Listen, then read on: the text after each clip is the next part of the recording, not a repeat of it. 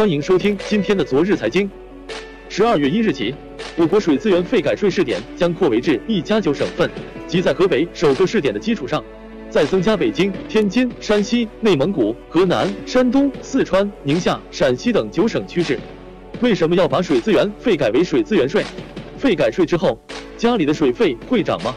企业用水负担会有怎样的变化？总体原则，税费平移。通俗的讲，就是把我们之前的水资源费改为水资源税。别小看这一个字的差别，可包含了不少的变化。不仅仅是征收部门从水利部门改为了税务部门，变成税之后就更有了强制性。此次费改税有两条基本底线：不增加城市居民和供水企业的负担。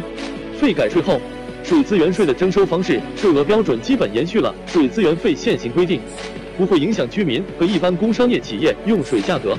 目前，咱们老百姓最终交的水费是综合水价，由三个部分组成。基本水价、水资源费、污水处理费。